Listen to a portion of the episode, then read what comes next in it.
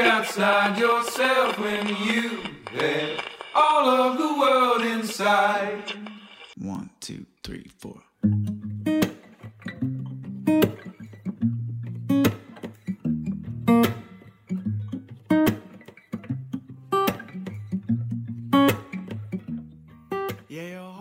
本をめぐって西へ東へ2021年3月3日水曜日本徳ラジオのお時間ですいつもながらお相手は想定家の八木多門とデザイナーの岩永聡子さんです。こんにちは。こんにちは。はい。あの久々の、お本徳ラジオ前回ね先週お休みさせていただいて、はい。二週間ぶり。そう2週間ぶりですね。今日もこたつスタジオから、はい。えー京都一乗寺の我が家の1階にあるこたつスタジオからお届けしています、はい。うちのあの庭の梅ももうほとんど散ってきちゃって、風もね強いし僕なんか花粉症すごいんですよ。あ、だから。もうできるだけ外出たくないなと思って、私全然ないんですよ。あ本当に？そう。みじんもない？一み度もなくて、本当なんかこういう季節になるとバーって窓開けちゃうんですけど、うん。夫がめちゃくちゃ花粉症だかそら、なんかそう。でもねうちも妻がね花粉症そんなないんですよ。あ、そうなんだ。うん。もう全然この春のね迎え方が違いますよね。そうね。この春がさ 来てさこう風もさわーっと吹いて、うん。今日なんかねちょっと暖かくて、うん。風もこう爽やかな感じでこんなお散歩したらね花粉症さえなければ 心地いいだろうなと思うんだけど、私が昼間窓開けてたりするから、うん。帰ってくると夫がめちゃくちゃくしゃみして。て あごめんみたいな。そこはいたわってあげて。くださいちょっとなんか忘れてるんですよねその昼間。あ気持ちいいとか言って言ってるから。今日はねゲストが、うん。えー写真家の吉田明人さん。はい。で彼はあの、えーこの「本とこラジオね」うん。多分、えーゲストでは1回来てもらって、うん。あと漫画の特集あったじゃない。はい。あの時に電話でうん。参加もしてもらったのかなだからまあ3回目みたいなことなんだけど、あそうですね。うん。うん。3回も来てまだ話すことあるのかっていうね いやあるんですよね。ネタの方と ね吉田さん。ネタの方と、うん。もう滑らないね話をいっぱいお持ちの、ハードルをどんどん上げていくこの間もね、はい来たあの川添さんにね、うん。面白い話するんですよってね 言ったからすごいハードルが上がっちゃったね、介するときにそれを言っちゃう。う今日はもう、えー、とオープニングから、はい。えー参加してもらおうと思ってます、はい。えー写真家の吉田明人さんです。こんにちは。ネタの方向吉田です。嫌なキャッチフレーズ。そんなないからね。うん。そんなにないよ。面白い話。いやいやいやいや。いや実はね、まあ、なんで吉田さんが今日ね登場したかというと、うんうん。えーっとこれいつでしたっけ？先週？先々週ぐらいうん。かな、2月の17日です。うん。おはい。にあのシャニムニ写真家という吉田さんの初のうん。書き下ろし本ですよね、これそうではね。すね。ねはい。が出版されました。分厚いよ。めでたい ありがとうございます。ありがとうございます。えー、秋書房という、えーね。出版社からうん。はい約10年間の、はい。まあ、写真家としてのいろんな出来事をまとめたうん。書き下ろし書きの、下ろしですよね。はい。本ですね、うん。300ページぐらいあ300りますね。ページ超え。そう。はい、こんな分厚い本になると思わなかった。びっくりした。分厚いと思って。これのね、えー、と想定をあそうそうそうそう。タモンさんはい。がしてくれて、うん。えー素敵な真っ赤なね、吉田さんの好きなこれ。さ、あのさっきちょっと来た時に思ったんですけど、はいはい。あの外にあるのは吉田さんの自転車そうか。そうそう 自転車がこの色じゃん。そうああ、そうそうそうそう。ってもういうかね、吉田さんね、何かしら赤が好きで、あ、そうなんだ。でも靴が赤だったり、あなんか、何かしら選ぶときなるほど。赤選びがちだよね。なんかね、そうなんだそうなんですよ、なんか赤って言ってもちょっとこうシャオレンジっぽいね。朱朱色っぽい。うんちょっと西ぼ、うん。西日感のある,、うんある。うん赤赤だよね。うん。そうそう。自転車。の色と一緒なんですよ。そう。そう あ、吉田さんの自転車だ。色。岩永さんよく気づいた、うん。僕もねあの後で気づいたんですよこれ。えそうなんだ。そうそう。へでー。これタモンさんが、うんあ僕の自転車をイメージし て、この色にしてくれたんだなと思ったんだけど。カバーにも自転車の絵が。そうそうそう。そう。でもね。偶然なんですか？偶然？えそこ狙ったんでしょ？それはまあ偶然の想定か。ですよね。さすが偶然の想定か。いやこれね偶然の想定化って僕の本があのもう45年ぐらい前かな、うん。え？もっと前？もっと前ですよ56ね年前もうちょっとカウントができないんだけど。2014年でしょ、うん。そうですね。うん。そうだ。そんなになるんだ、7年前。7年前、うん。結構前だぞ結構前だね、結構前だぞにあの小文社というね出版社から出たんですけど、はい。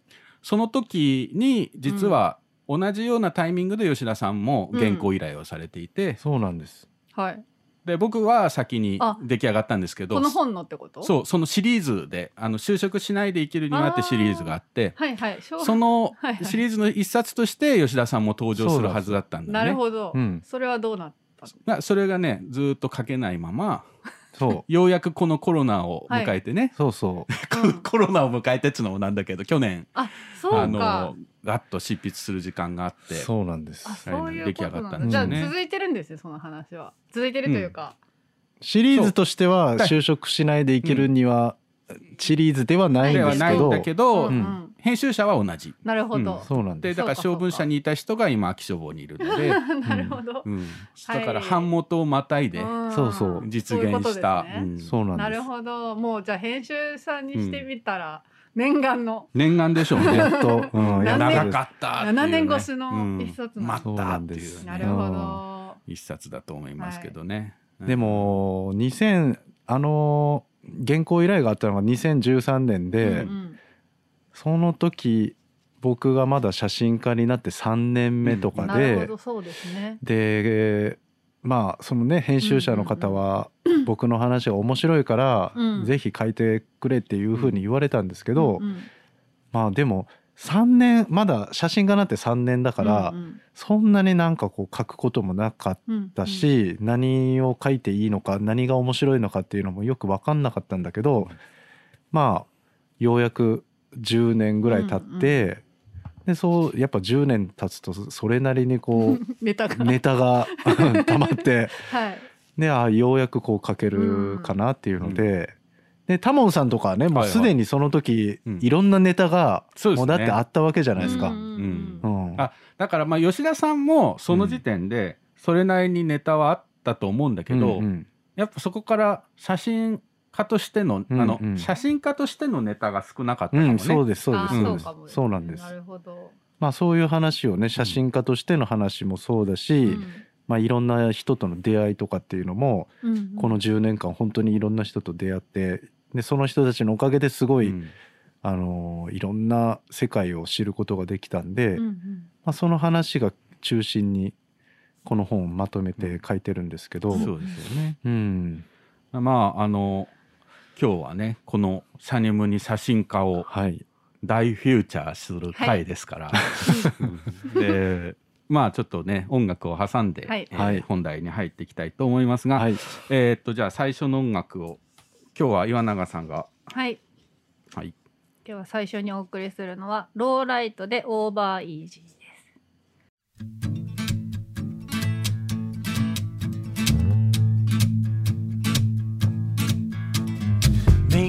work, make me sweat inside, make me feel like I'm alive. Take this hurt, lady, throw it in my face. Don't let these bones slow you down. Cause I'm coming on strong.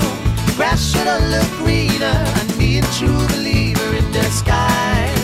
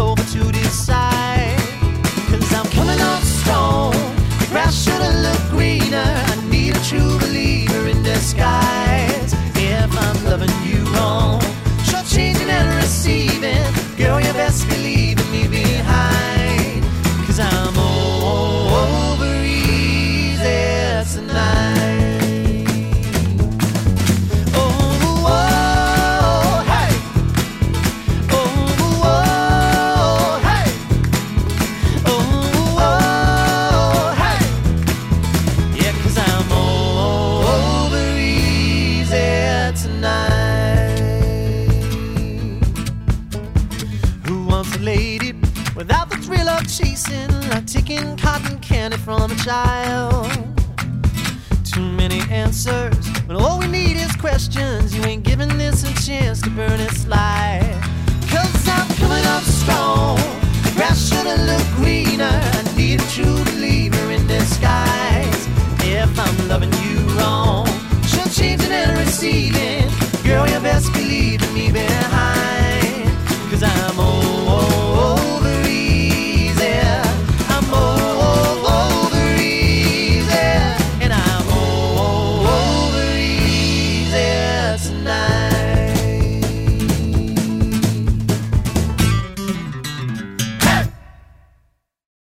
や実はね 今日ねあのーこの「本とこラジオ」いつも本のことを取り扱ってるけど、うんうん。うん本そのものを読んでないなと思って。うん。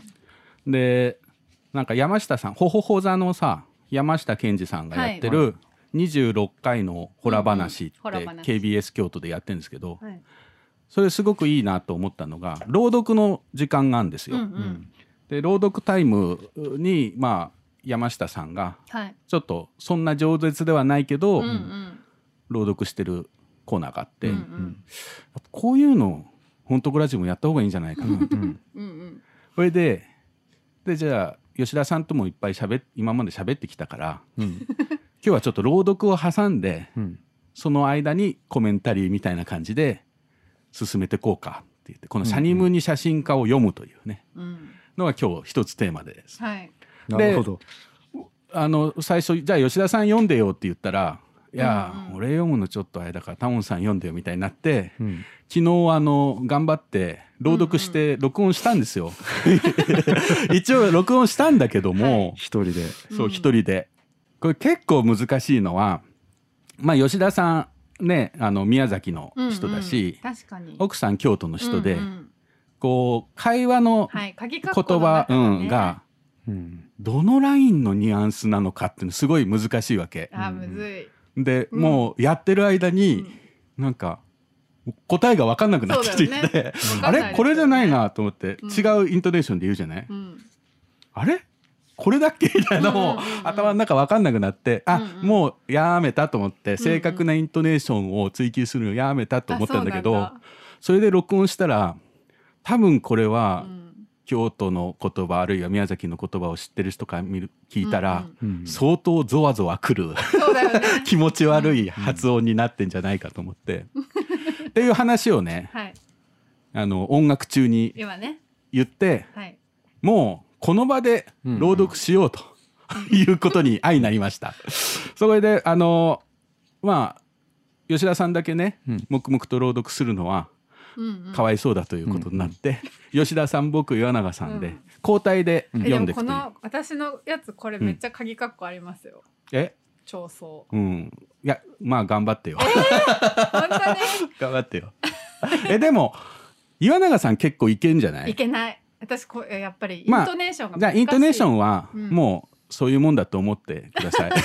あの岩永さんのイントネーションでやればいいですよ。すごいさ朗読って難しいなと思ったのが、なんていうの？ラジオドラマじゃないんだよね？朗読って。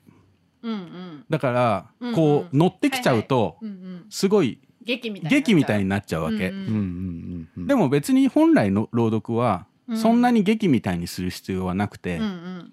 まあ、淡々と読めばいい。あの谷川俊太郎さんがね詩の朗読ってどうしたらいい、どうやったらいいんですか？うんうん。って聞かれた時にはい。もうあんまりこう感情とか込めすぎずに、うん。うん淡々と読むのがうん。いいんですよって言ってて、それでいいんじゃないですかね。うん。うんと言いながら 僕はなんか途中であの乗り移ってきちゃうかもしれませんけど。まあ憑依型の、うん。すごい今ハードルが上がってるような気がねする。言えば言うほど。あまああの皆さんご存知の通り、はい。我々素人なんで、はい。そこら辺はね、お手柔らかに。吉でも永小百合じゃないからね。そうそうそうそうう。ん。そうそうです。よ、ううん。ん。この「シャニムニ写真家」の本文を読みつつ、うん。うんこの時こうだったね。これひどいねとかね。なるほどね。いう話を交えて今日は進めていきたいと思います。はい。わかりました。はい。では最初のところ、本当にこれあのショーショーの最初というかまあプロローグがあって、うん。えーその後に始まるところなんですけど、うん。あのそもそも吉田さんはね小学校の先生をはいやっていて、そうそうなんです、うん。はい。その小学校の先生を辞めて、うん。えー写真家になるうん。というのがまあ一つユニークなね経歴なんですけど、はい。うん。その最初の、うん。おきっかけとなったうんうん。シーンですね。はい。はい、じゃあ読みましょうか。ははい。はい。お願いします。神妙な面持ち大事な話妙に静かな夜。これまでの経験上このようなシチュエーションで女性が切り出すことといえば別れ話か何かとてつもなく怒っているかである100歩譲っても明るい話でないことは間違いない。しかしいくら考えても何もやましいことはない。強いて言えば僕の帰りがいつも遅いことぐらいだろうか。思い当たる節がないだけに不安になった。その不安はさらに不安を呼び僕は着火寸前の爆弾を眼前に置かれているような緊張感に襲われていた。そういう緊迫した状態の中で妻の話が始まった。そしてそれは僕たちの人生を大きく変え一生忘れることのないものとなる。話って何なん？緊張した声で聞くと一呼吸置いて妻が口を開いた。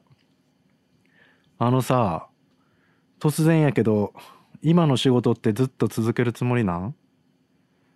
話があるというから聞けば今の仕事を続けるかだって？一体何の話なんだ？ハテナマークが僕の頭の中を駆け巡る。僕はその疑問をそのまま言葉にした。は？どういうこと？すると妻は再び同じ言葉をまっすぐに僕に向かって投げかけた。だからこれからもずっと続けるん？何を言いたいのだろうこの人は。ただただ不思議に思いながら僕はその問いに答えた。当たり前やん。もちろん続けるで。子供も生まれたやん。疑いようのない至極当然のことを言うと妻は僕の顔を見つめたまま沈黙した。えどうした？何？どうしたん？彼女にじっと見つめられ重苦しい沈黙に耐えきれない僕の「どうした?」だけが部屋に響く。その声を切り裂くように妻が言った「つまらん」え？つまんないなと思わへん？そんな人生。思いもかけないその言葉に唖然としてポカンと口を開けたまま僕は小さくこう言った「え？どういうこと?うまいね。うまい。うまいじゃん。本当にいやまあそれは書い吉田さんうまいな。あとなんか こがの学校の先生だからかあな。いやいや違う違う違う違う先生だからかな。書いた本人だからあそううんこの辺のニュアンスがさ、一応なんかこうかなりドラマチックなあ、そうね。くだりじゃないですか。うんこの、うん、この本の中でもきっとそうそうそう。特にあの帯にもねきっかけだからなってるような。で何回かやっぱりこのこの話自体は知ってるし、うんうんうんなんか読んだこともあるんですけどこういうニュアンスだったんだみたいな。ああ、そうだよね。発見が今、うんうんうん。この話自体は吉田さんからうんもう耳にタコができるぐらい、あのいろんな場所で、うん。あの僕落吉田落語と呼んでますけど。そうですね。吉田落語として、ね本当ね嬉しそうに毎回いろんなイベントで この吉田さんさあの話してよとかって言って必ず振ってくるんだよ。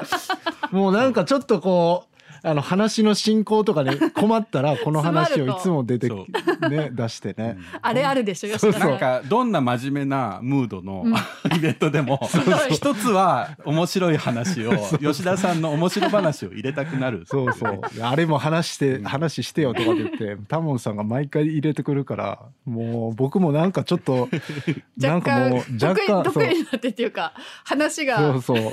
ネタみたいになっちゃうんで。ネタみたいになっちゃうでもねやっぱりそうやってネタとして聞いてたのとちより、うん。この文章になると全然違うね印象がね、そうですね、うん。それをまたろ朗読で聞くうん。っていう。と、またちょなんかっとメタな感じ。まあ初めて朗読したこの。本当にすごい初めてとは思えないような、ちょっと緊張感ありましたね、うん、いいいいよかった、うん。あ本当に？うん。よこれ僕の録音じゃなくてよかった、それを今それで。頃みんな笑い転げてるよ。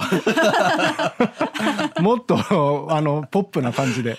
いやもうちょっともうちょっと誇張した感じ誇張しただけどその誇張が京都弁京都のイントネーションが外れてるからすごい気持ち悪い感じになまあね僕でもこのねあの本人まあそうだよね、んご本人様だからね、そうだね。本人だからもうね。そう海外のさあの、作家とか結構その新刊が出ると、うん。読書会やるんですようんね、うん。あの書店とかで。で朗読する、本人。が朗読するっていうのは結構あるらしいんだよね、うんうんうん今でもなんか読んでて気持ちよかった、そうでしょうん。なんかねよかったすごい、本当に、うん。やっぱりその人の文章ってさその人が一番呼吸を知ってんだなと思って、うんうんうん。そうかも。僕ねこれ本当ね朗読してると息苦しくなってしまって、うんうんうんうん。うんどこでく切ったらいいの、呼確かに。ね吸が違うんだよね多分ね。あそうかも、うん。確かに。うん。書き文字だけど、うん。やっぱり頭の中で話しながら書いてたからここがまあきっかけとなって、うん。ううんん写真家、まあ、この後のね章に今続いていくんだけど、うんうん。はい。そうですね、うん。ここがきっかけで、あのなんかこの仕事ずっと続けるつもりなんていう、あの投げかけがあってえっていううん。ところからがスタートなんですけど、うん。うん。はいこのつまらん、つまらん。つまらんってすごいよね。んって言ってね、なえって言って、それはまあ吉田さんの人生としてもつまらんし、うんうん。一緒にいる私もつまらんあっていうことだよね。そうですそうですそうです、ん。もう。そんな人と結婚したはずじゃないわみたいな。そうそう。だからいきなりこういうふうに提案されて、うん。うん。何をえ何言ってんのだろうっていうんところですよね。ハテナマークがもそううずっとバーって頭の中いっぱいで。それまでは普通に、まあ、このまま小学校の先生やっていくんだろうなと思ってたわけだもんね。この当時がね28歳ぐらいで、うん。うん先生を始めても56うん。56年ぐらいだったのかな。うんうん。でまあある程度ね仕事の何ですかね流れといううか、ん。やり方もだんだん分かってきて、でもう30ちょっと手前で、うん。ああこのままね。このままというかね、ううんん家庭もできて、うんうんねあのー普通にそのせっかくね 先生になったし、うん。うん。面白さもやりがいというか感じてたし、だから30超えてももちろんこれは続けるっていうふうには思ってたんですけど、うん。まあそれがね見事にこうちゃぶ台をひっくり返されるというか、うん。そうだよね、うん。うんしかもこの静かな夜に。そうそうそう。むちゃくちゃ怖かったんですよなんか。ここ座ってみたいそうなそうそう。うちなんか丸テーブルなんですよ、丸テーブルで、うんでなんかあのーこう木の椅子があって、いつもそれですご飯とか食べたりするんですけど、うんそこになんか「はい座って」って言われて「えなんやろ?」みたいな「はい」みたいなんで座ってでいきなりねこの仕事ずっと続けるつもりなんていうふうに言われたもんだから。ね。でまあその理由っていうのがねうん。あのーまあここの「シャニムニ写真家」にも書いてあるんですけど、うん。まあ一つはやっぱ自分たちの子供に親の姿として、まあ、公務員2人がね、うん。家の中にいて守られた生活というかまあ社会的にもうん経済的にもね安安定しる。定しててる、うん。そういう姿を親自身が2人ともそういう姿でうん。見せてもいいのかどうかっていう、うん。うんうん。まあこれからね、うん。あのー自分たちの子供が成人する時はさらにもっとうんうん世の中厳しくそうね、なっていくだろうと。うん。それこそ自分で仕事を作っていかないと生き残れないんじゃないかみたいな、うんうんうん。そういうなんかやっぱ思いもあって、子供たちにまずは自分たちがなんだろうこう切り開いていってるというか、うんうんそういう姿を見せるべきなんじゃないって言われて、うんうん、でも別にその時点ではさすごい写真にね、うん。ハマってカメラを持っていつも、あのいいろんなこうもう休みの日になると撮影旅行に出かけてとか、そういうわけではなかったわけでしょ、うん。うん。アマチュア写真家としてやっていたっていうことでもなく、あの大学の時にうん。2年間ぐらいあのやってたんですうんよ。うん。ですごい写真にはまって、うん。えー、と暗室とかをね、大学の暗室とか使わせてもらってうんうん。やってたりしたんですけど、まあそれも働き始めてからだんだんね少しずつ離れていって、うん。でもまあ好きは好きでうん。あのだから スタジオボイスとかねあのー雑誌のねうん。スタジオボイスとかなんかあのペンうん。ペンマガジンの写真特集とかあるじゃないですか。見見たりするのはあああいうのはあの買ってたんですよ。う。うん。であの見てたんですけど、うん。その話をあの京都の成功者うん。うんうん。の堀部さんにこの前うん。したら、うん。いやあのスタジオボイスとかペンとかうん。普通に買うのは誰だって買いますよねって、確かに。写真雑誌っていう感じでもそうそう。写真好きじゃなくっても買いますよねみたいな普通の読者だね。そうそうそう。普通の読者じゃんって言われたんですけど、確かにね実はミュージシャンになろうかっていうそう。選択肢もあったわけでしょ？そうなんですよ。まあ、うん。うんせん自分の中ではなかったんだけど、あのずーっとやってたんですよ。大学時代から先生になっても、うん。結構あの関東の方東京の方とか行ってライブしたりとか、うんそれは何で何をやってたんですか？僕はギターとボーカルをやって、でしあの自分でオリジナルの曲とか詩とか書いてうん。やってたんですよ。完全にミュージシャン行く感じだったい。やいやいや。いや、ね。本当にあの趣味がそれこそ趣味が高じてというか、うん。そっちの方がウエイトとして大きいよね。そうそうそう写真に比べたらね、ライブはよくやってましたし、写真に関してはスタジオボイス使ってたそ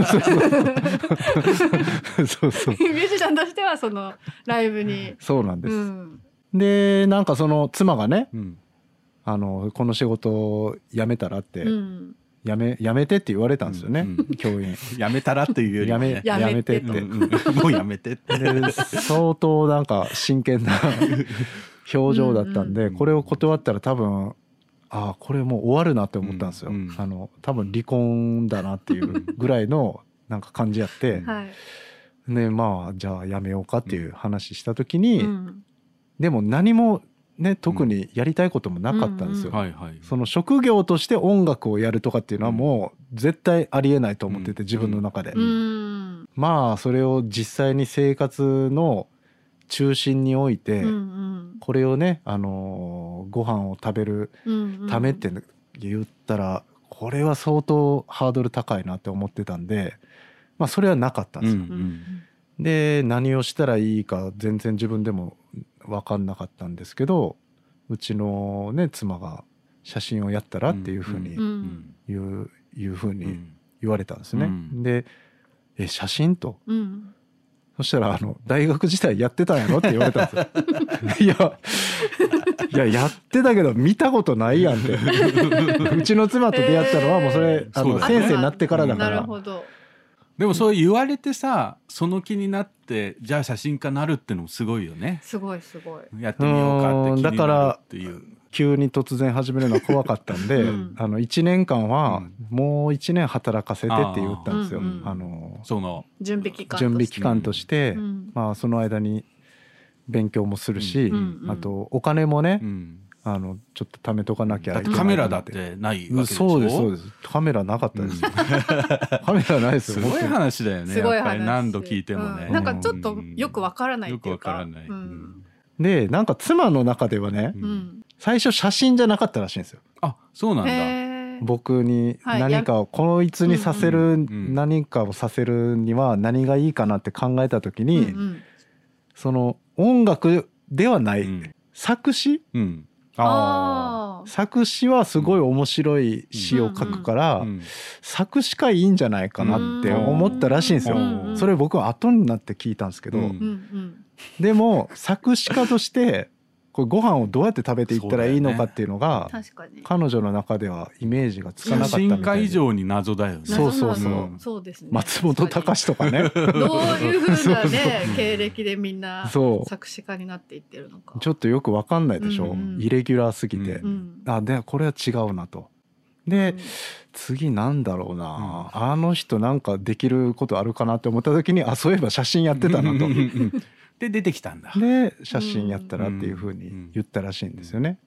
で、まあ、僕のこのキャラクターとか、うん。なんかいろいろ考えて写真ってまあコミュニケーションすごい大事じゃないですか、うんうん。あだから向いてるかもしれないなっていうのを思って写真って言ったらしいんですね。それもだいぶ後になって聞いたんですけど、うんうんそうだからそこからまあねこの「シャニムニ写真家」読んでいくと、うん。あのまずカメラをねかうんうん。会。はい。で何を取ったらいいかとかね、うん。ぼーっとしながら考えたりして。うんうん。るうちにまあインドに行くことになそうなんるんでよねですすよね。まずね。うん。自分がねうん。取りたいものがよく分かんなくって、うんうん。あのー2010年に辞めたんですけど、うん4月に辞めてすぐですね、うんあのミャンマーのな今はいはい。それこそミャンマーのね、はい。あのー圧政うん。軍、軍うん。のうん圧政で逃れてきた人たちが避難して、うん。難民としてキャンプを作ってるところがタイにあるんですよ。本当タイとミャンマーの国境のところにね、はい。あるあってで僕タイに1年間住んでたんで、それもあってちょっと興味があってうん行ったんですよ。でそこの人たちをこう撮った時に、あのすごい向こうの人たちがねあなたの写真でなんとか私たちのこの現状を伝えてほしいって。うん。お願いしますお願いしますってもう手をねギューって握られて、うん。もうい何人もの人にそうやって言われたんですよ。で最初でも僕軽い気持ちで行ってて、うん。うん。でその現地で出会った人たちが「お願いします私たちの現状をこうやって伝えてください」私たちを救ってくださいって言われるたんびに何かね自分のこの軽い気持ち覚悟のない感じの なんとなくで来てしまった。そう。うん。そこにねどんどんどんどんこう針がぐさぐさ刺さってくるんですよ。うん。でああこういう人たちの現状を本当に覚悟を持って伝えるには僕自身の尋常じゃないやっぱ覚悟うん。がないとこんな仕事絶対続けられない、うん。あのカメラ向けて写真撮るなんて絶対できない、うん。失礼だなっていうふうに思ってそこで撮った写真はもう申し訳ないんだけど、僕のこんな気持ちのまま発表してはダメだと思ってうん。お蔵入りにしたんですよ。ううん。んでそこで初めて僕何撮ったらいいんやろうって。うんうん。はたと気がついた。はたと気づくんですよ。うん。本当に自分が心震えるものうん。あの切実になんか自分の問題というか、うん。切実なものってなんだろうっていうのをこう見つけようと思ったんだけど、ん。あの頭の中で考えたってそんなん分かんないじゃないですか。うんでふらふらそんなこと考えてる時にある時にうん。ふとそうだインド行こうと思って、うん。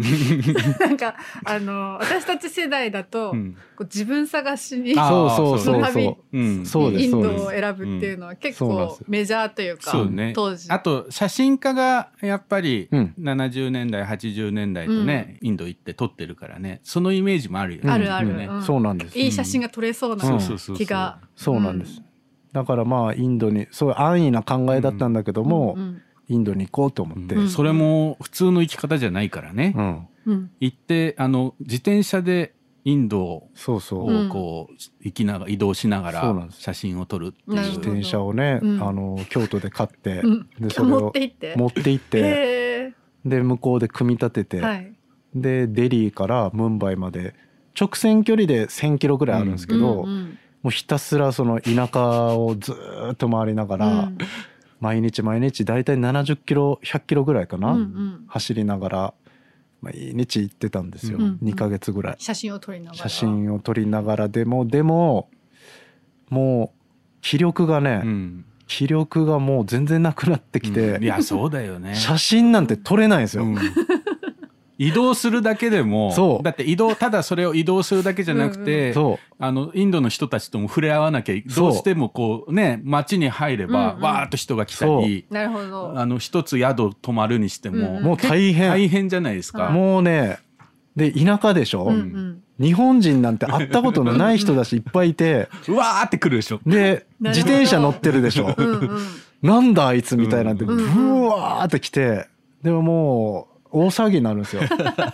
である村それに望んでなくても。望んでなくても。でもこっちヘトヘトに疲れて一刻も早く休みたいのになんかもう太鼓とか持ってきて なんか祭りが始まるんですよ。もうやめてくれみたいな。うわーみたいな。もうそう写真なんて絶対撮りたくないというか。うんうん。でまあそんな中でね撮ったある写真がうん。自分のまあ本当にこう原点というか、うん。なんか鉱脈みたいにこう、うん。コツンってぶち当たった、あの写真がね、うん。作品があって、うん。まあ、それがきっかけであ自分がこれから撮り,、うん。撮りたいと思うのってこういうものなのかなっていうのがね、うん。なんとなくだけおぼろげながらに見えてきたっていうのうんが最初のそのインドのうんここたねね。ことがね、はい。このシャニムニ写真家にも出てくるので、うん。そこちょっと朗読していいですか、はい。はい。旅を始めて2週間ほど経った頃だろうか。インド北西部のラジャスタン州サンガネールという小さな町に偶然立ち寄った。この町はこれまでに訪れた町とは明らかに様相が違っていた。建物の屋上や敷地川べりなどあらゆるところに色鮮やかに染め付けられた大きな布がひらひらと風に舞いながら干されていて色の洪水が街を覆っているかのようだった。それらに見とられながら、なぜこんなにも大量の布が干されているのか疑問に思い、道端を歩いていた中学生くらいの少年に声をかけて聞いてみた。キャリコ作ってんだよ、この町は。彼が言うには町の至るところにキャリコ工場があるから行ってみるといいよ、とのことだった。お礼を言って別れた後、キャリコって何だろうと思い、日本から持参した電子辞書で調べてみると、サラサと書いてあった。インド発祥の伝統的な染色工芸品らしい。少年の助言通りに工場を訪れてみることにした。自転車を走らせ、工場らしき建物に目星をつけ入ってみると、人の姿は全く見えなかったが、ブイーンとファンの音が聞こえてくる。その音に誘われるまま、ある建物の入り口までやってきて中の様子を見た。薄暗い屋内に長い作業台がいくつも設置されている。天井に取り付けられたいくつものファンが、くるくると首を振りながら生ぬるい風を送るだけで人の姿は見当たらなかった。僕は勇気を振り絞って入り口から大声で叫んでみた。 Hello, hello, How are you? 応答なし。ファンの音に負けないようもう一度叫んでみる。 Hello, hello.何度目かのハローの後だった。長い台の下からむくりと黒い影がいくつも立ち上がった。薄暗くてどんな表情をしているのか確認できないが、こちらをじっと見ている。そして入り口に立つ僕の方に近づいてきた。柔らかな外光が黒い影たちを照らし、ようやくあらわになったのは中年の男たちの姿だった。皆、僕の顔を見て怪訝そうな表情を浮かべている。 Hello、あ、How are you? えーっと、I am Japanese from Japan. Japan. I am photographer. 男たちに向かって拙い英語で話しかけ、肩からぶら下がったカメラを見せた。すると男たちは不審そうな表情を緩めて、にっこりと微笑み、Hey Japan! I know I know! トヨタ、ヤマハ、ホンダ、 super electronic country, welcome welcome, come on come on と大声で言って、僕を工場内に招き入れてくれた。中に入ると独特の染料の匂いが鼻いっぱいに広がった。15から20メートルはある長い台が5列ほど並んでいる。その上に白い布が端から端までしわなく広げられている。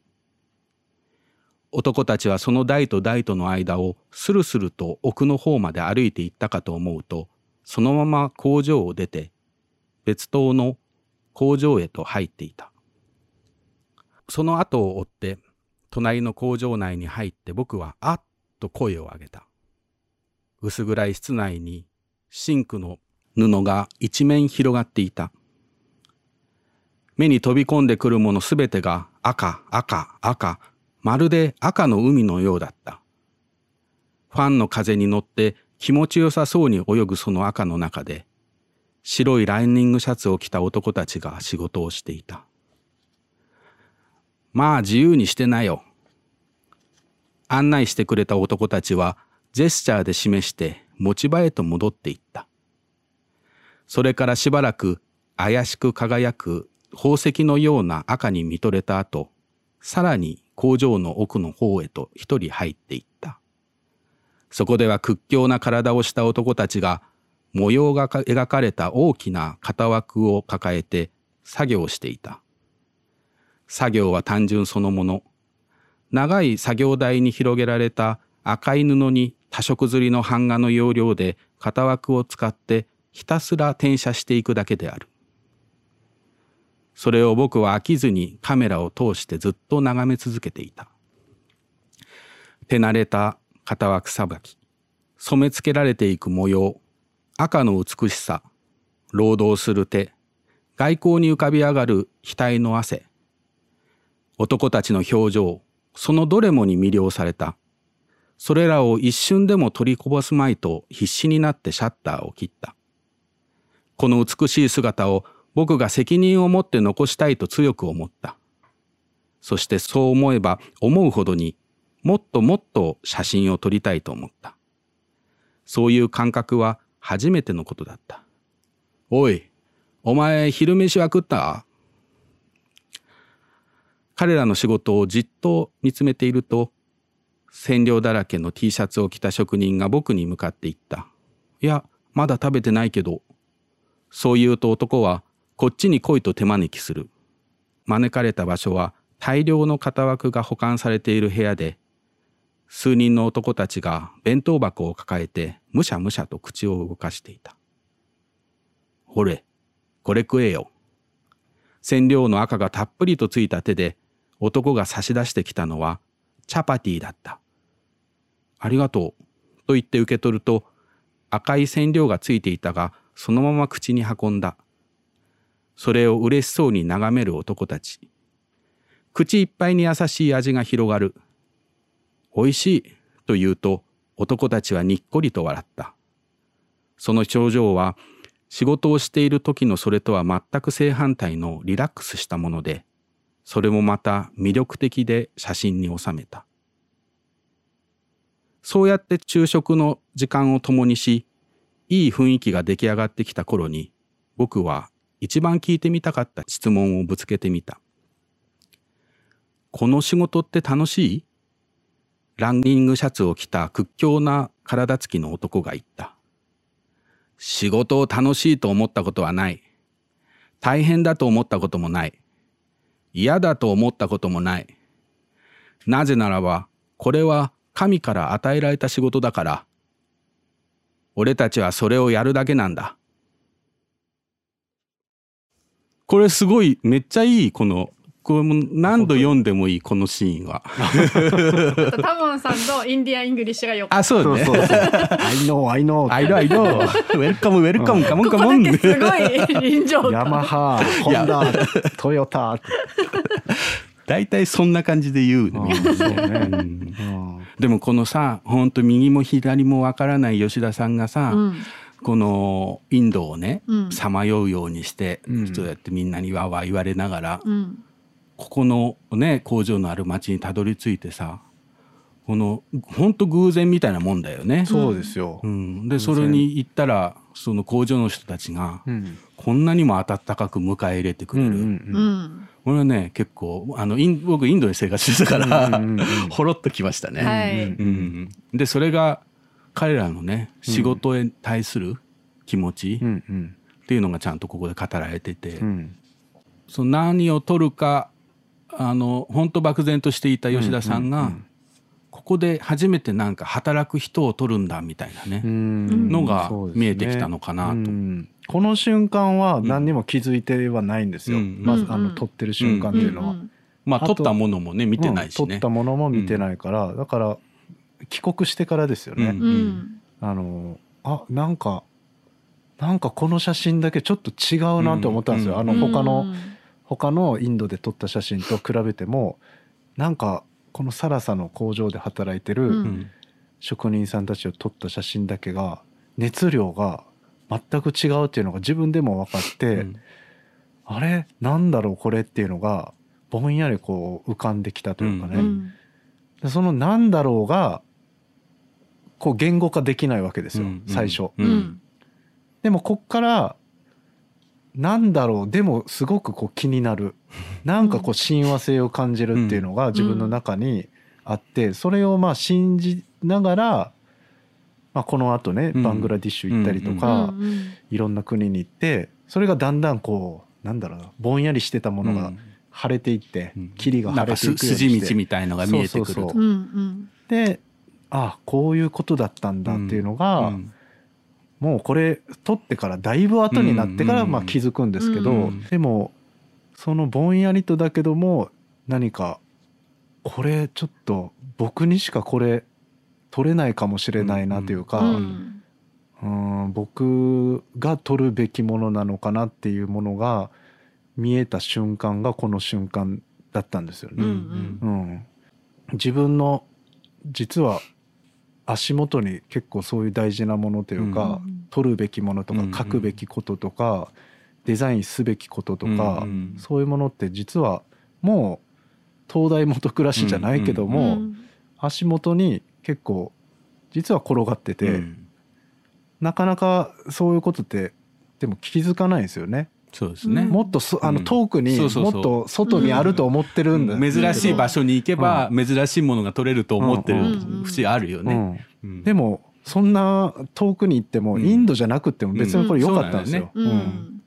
まあ別に近所取っててもうん。うん。それに気づくか気づかないかっていうだけで、うんまあ働いてる人はね、うん、どこの国に行ってどこでもどの町にいてもいるわけだしね。うん。でもそのエッセンスがやっぱりうん。インドに行ったおかげで見つけられたそうなんです。そうだね、うん。もっとだからあのよりくっきり見えるっていうかね,、うん。そうですね。ことがあったかもね。ううん。んあとやっぱ自転車で行ったっていうのもうん。良かったなと思うんですよ、うん。逆に、うん。自分の体をねうんうん。もう極限までこう追い詰めて、うんまあ、痛めつける中で本当にこう分かることってあると思うんですよ。うんうんあの村上春樹とかがなんかで言ってたんだけど身銭を切ってこそ本当のことっていうのは得られるんだみたいなことなんか言ってて、うん本当に僕もお金なけなしのお金をはたいて自転車とカメラ買って、ギリギリの中で。チケットを買って。チケット買って2ヶ月間、ん。あの本当にもう体も痛めつけながらでもそこで得られたことって、こう本当に変え難い実感というのがうん。自分の中にあったんで、なんかやっぱり楽しててはうん。本当のことは気づかないなっていうのは思うというかね。うん。うん。そうだよね。まあある意味分け入っていったからからこそ出会えたものでもあるかもね。うんうん。うんちょっと,、えー、と一回音楽を挟んで、はいえー、とまたこの続き、えー話を聞いていこうと思います。はい。ベンボスティックで I just can't seem to get ahead です。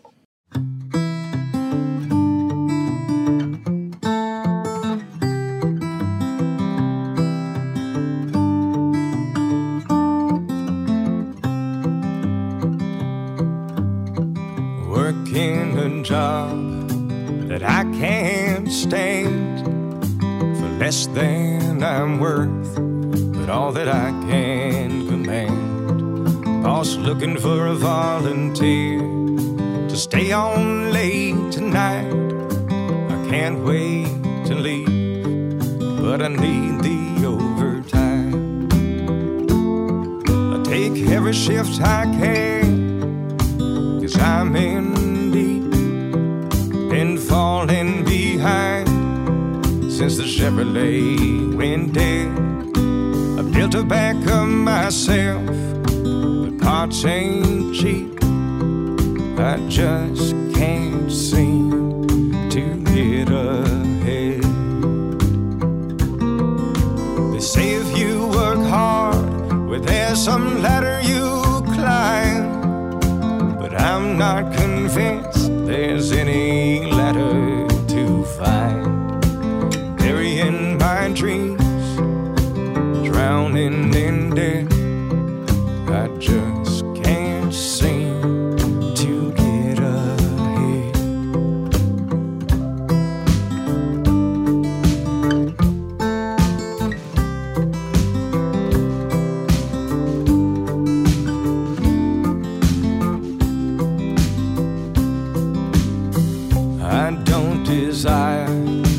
fancy things, riches and wealth, and the bitterness they breed. But it'd be nice to take my baby out to dinner now and then, or buy her some roses just for no reason.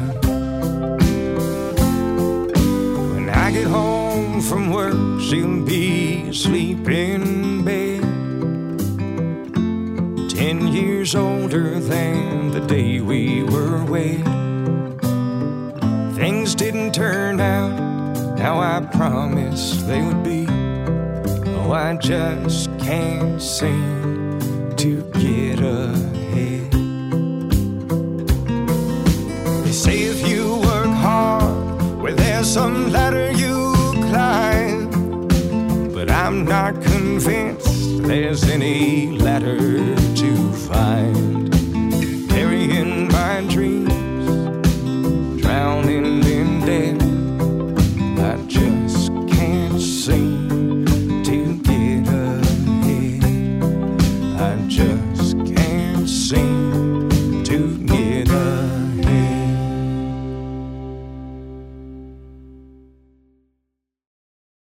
それは1ヶ月半に及ぶチベット撮影から帰国して2週間後。夏の暑い日曜の昼下がりのことだった。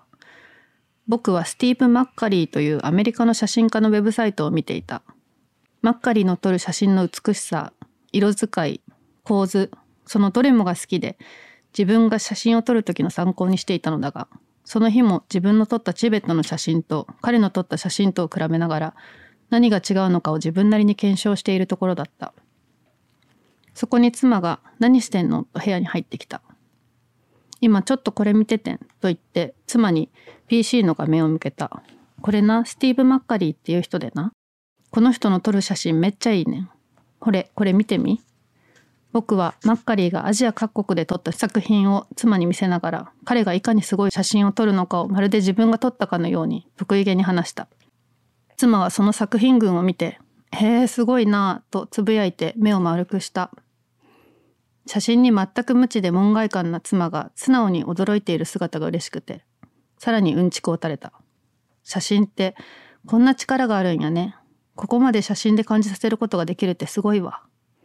あまり人を褒めたりしない妻が珍しくベタ褒めするのを聞いて、そうやろそうやろすげえやろと自分の作品でもないのに誇らしい気分になった。そして、そうや、これ見てみて、と言って、分厚いファイルを妻に手渡した。チベットから帰国してすぐに撮影した写真群を何度も見直し、これぞという渾身の写真を選び、プリントし、ファイルにまとめ、ポートフォリオを作っていた。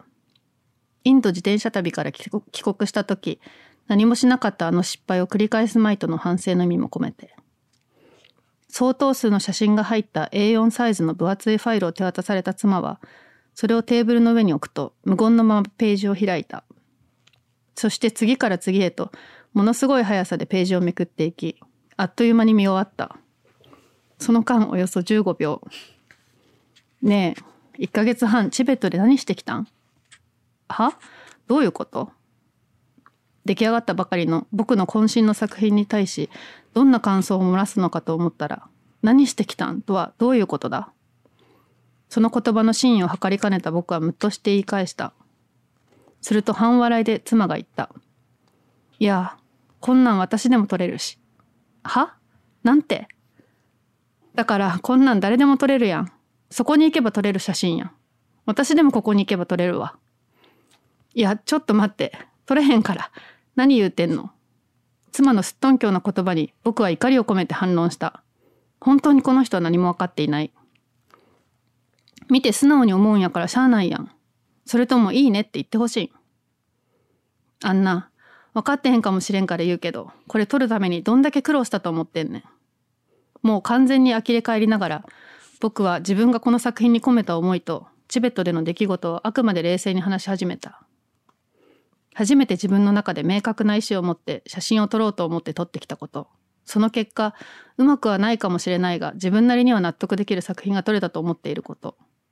無意な1ヶ月半を過ごしたわけではないこと。そんなことを一気にまくしたて、自分の写真の正当性と、チベットでの日々がどれだけ苦労に満ち充実したものだったかを訴えた。うん。それで苦労したから写真がすごく見えるん？それとも苦労したから写真をすごいと思って見てほしいん？いやそういうわけじゃないやん。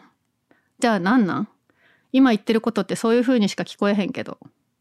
あのさ秋人が高山病にかかって死にかけたとかさ苦労した話とかさ写真見る側には何も関係ないから。高山病にかかって写真が良くなるんやったらみんな高山病かかったらええねん。私写真のことわからんけど写真って見たまんまが全てやと思う。私が知らんことでも知ってることでも見たことない世界でも見たことある世界でもその写真が見る側にちゃんと語ってくれるような写真撮らない意味ないんちゃう？それが写真家ちゃうの？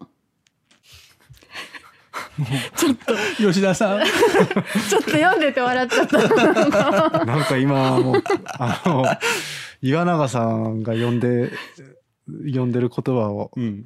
聞いてまたなんかあの時のことを思い出す思い出す。今すごいぐさぐさ来てて。これがナさイフみたいに尖ったことすごいよねどれ一つ間違ってないんだもん言ってることが。なんか言えば言うほどそう。あの吉田さんがどんだけ自分が苦労してきたかを言えば言うほど そうそう。どんどんドツボに入ってくっていう。だからみたいな。ね、でみたいな。うんだからどうした？みたいな。もうでもさこういうことさ、うん。言い言いがちっていうかさ、うんうん。うんうん。つい言っちゃうよね、この背景うん。の物語を語っなんかてしまいがち。いやなんかさそんなそうは言っても、うん僕だって頑張ってるんだしみたいなさ、だね。ここに、うん。ここまでするのにどんだけ苦労したと思ってんだそうそうそう。うんでもそれをちゃんといや写真ってそういうもんじゃないやろっていう、んそこがすごいなと思って、ね。写真ってある意味平等じゃない、うんうんその誰でも撮れるし、ね、誰でも撮れるし、うん。誰でも見れる。目がさえ見えれば、子供でもそれを見ることができるわけじゃない、この後に続くまたくだりがそう後がね それねすごいさらに畳みかけてるから、さらまだこれ序のそう口そうそうそうそう。よかったと思って岩永さんここで止めてくれてよかったいやともうねそうその後ねこのアメリカのうんマッカリーかな、スティーブ・マッカリーっていうね、ん。はい、うんの写真と吉田さんの写真を比べて、そうそう、マッカリーはこのぐらいだけど、あんたのはこのぐらいってすごいこう、高さをね、示して手でねジェスチャーで。ジェスチャーでそう。ね示していただくという。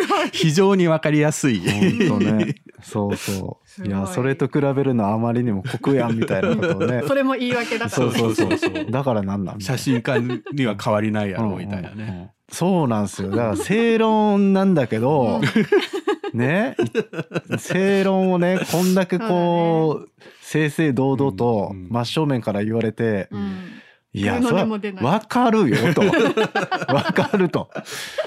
でも、ちょっとまず、ちょっとでもねぎらおうよって一思っ言そう頑張ってきたねってそうそうそう。言ってほしかったんだけど、まあ全然。でもそこでうんやっぱ甘やかしちゃいけないっていうのをねよ吉田さんとこうやいずっとやってきたから分かってんだよね。うん分かってるね。そうだね、うんこのまず教師を辞めてって言った手前、うん。ここで甘やかすわけにもいかないうんっていう感じかもしれない。うん。うん。うん。だから結構このやっぱシャニムニ写真家の中で、うん。あの吉田さんの奥さんっていうのはこう厳しいね、うん。あのうん。本当に本当のことを言う人、ううん。うん。なんか吉田さんがついね怠けたりたるんだりするとシャッとね冷たい水をバーってかけて目を覚まさせる人 なんだよね。うん。ぶれないな、逆にだから身内でうん「あいいね」とかうん。あすごいあすっごいなんか前よりいい写真撮れるようになったやんとか、簡単に言わない人で、うんよかったなって今はね、うんうん。うん今は思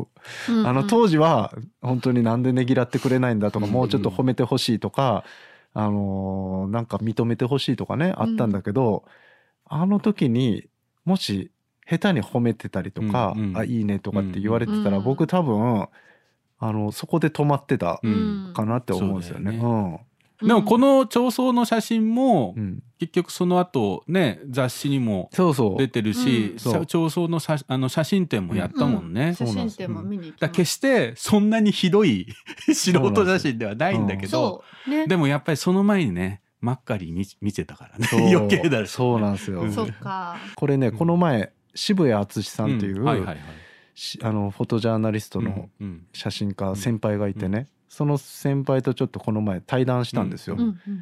でその時に渋谷さんが、うん。あの撮れてるけど映ってない問題っていう話をしてて、写真っていうのはさっきタモンさん言ったように、誰でもこう結構簡単に撮れる、うん。すごいハードル低いじゃないですか。でも果たして撮れてるんだけど、うん撮れてるその写真の中にうん。ちゃんと写ってるかうっていうちょっと抽象的な話なんだけども、うん撮れてるけど実は写ってない写真の方が世の中にはものすごい溢れてて、うんまあいわゆる映え映え写真とかっていうのは、ああいうのは何もうん。写ってない、うん。撮れてるんだけど、で僕たち写真家っていうのはやっぱり写った写真を撮っていかなきゃいけないんだっていうことをね、うんあの話をしてたんですよ。うん。じゃあ写る写ってる写真をうん。撮るためにはどうしたらいいのかっていううん。その話をねいろいろしてたんだけど、うんうまあ、さっきのちょっと話に戻るんだけどやっぱり自分のその自分をすごい追い込んだりとか、うん。うん。まあ、ひいろんなその被写体との関係性ですごくこう深くまで、うん。まあ、考え奥深くまでこう考えて向き合ったりとか、うん。まあ、ある種の痛みをどっかでこう伴いながら、それでもこう写真で何かを乗り越えていこうっていう、そういう体験というのがやっぱりすごく大事なんじゃないかっていうことをね、言ってて、うん。単純になんかこう写真いい写真が撮れた、うん。あすごく劇的な、き綺麗なそういうのでは、うん。やっぱり時間のこの経過に耐えられない、うん。ある程度の時間が経ってしまうと、まあ、消えてなくなっていくうん。忘れていく、うん。いやそういう写真っていうのは写ってないんですよね。ううん。でも何気ない写真だけどなんか覚えてる写真とかってあるじゃないですか。ますね。うん。忘れられない写真とか、うん。うんうんそういうのは多分写ってるんですよ。うん。うん。でそれは多分撮影者側のその今まで積み上げてきたうん。気持ちだったりとか、うん気持ちが映るっていうことはないんだけども、うん。何かが宿ってるというか、んんそういうことを写真家が自らこうコントロールしある種コントロールしていくというか、うんある種こう鍛錬していくというか、うんうんそういうのが大事なんじゃないかっていうことをね、この前話してたんだけど、うん。まさにこの、そのことを言ってるよね。ううん。ん。この最初の時に妻はうん言ってたんだと思うんですよ。こんなん誰だって撮れるやんって、うん。映ってないぞと。映ってないぞって、うん。こんなん行けば 私でも撮撮れると。まあ極端な話、うん。月に行くことさえできたら、うん。私でも月の写真を撮る、撮ってうん持って帰ってきて、うんうんほらすごいでしょって言えると、うん。うん。でも果たしてそこはそこに映ってるものがあるのかっていう、うんうんうん。誰でもだってある程度なんか綺麗な感じのもの撮れるしね。うん。うん。だから本当にあのまあ音楽でも映画でもさ絵でもそれは何でもそうなんだと思うけどね、こう表面をなぞるようなことはうんうん。きっと誰でもできるうん。けど、やっぱり人の記憶に残ったりうん。こう気持ちが揺さぶられたりね、うん。するようなものっていうのはなかななかなかねかできないよね。そうなんですよ。うん。それがねなんかあのーやっぱ一番難しいなって思う部分でもあるし、うん。そこにずっと憧れつつうん。やっていくしかないっていうか、ううんうん。ん。まくいく時もあれば、そうなんです。いかない時もうんあって、なんかある意味自分のコントロールを超えたようなとこもあるよね。そうなんですそうなんです。確かううん。ん。なるべくこうコントロールできるようにはしていきたいなって、プロフェッショナルとしてにね。うん。思うんだけども、まあそういう最初にね辛辣にうん。こう言葉辛辣な言葉を最初の時にうん。浴びせられた経験っていうのは、宝ですね。まあうん宝。宝ではあるんだけど、うん。でも、うん、他の人だったら多分あの鬱になってるとかって言われましたね。でもねこのそうだね。今ね読んだとこだけ聞くと、うん。すごいどんな怖い奥さんなんだろうと思うけどうん。実際会うとそんな怖くないんですよ。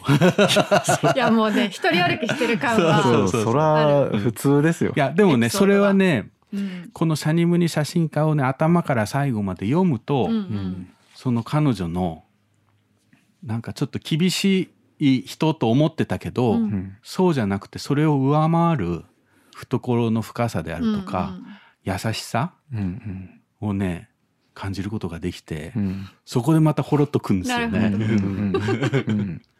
そうなんです。そうだこれある意味吉田さんが主人公だけどうん。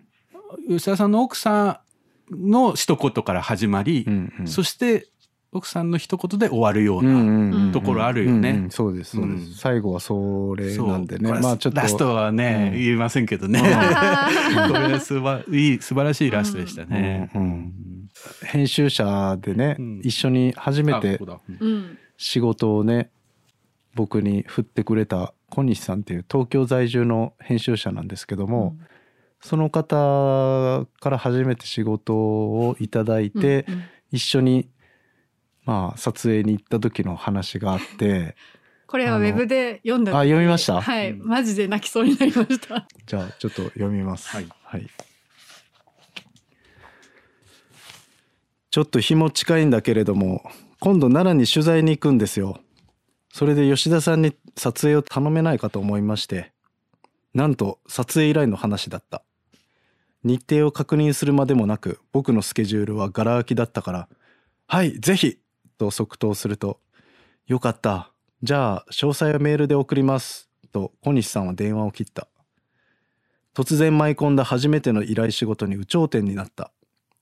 写真を始めて3年。なんとか写真で仕事がしたいと思っていただけに、言葉で表せないくらいう嬉しかったし、同時に転がり込んできたこのチャンスを生かして、なんとかバイト生活から抜け出すんだと息巻いた。いい結果を残して次につなげてやろうと思った。そして撮影当日はあっという間にやってきた。待ち合わせ場所は近鉄奈良駅。僕は集合時間よりも少し早めに到着し、小西さんたちを待った。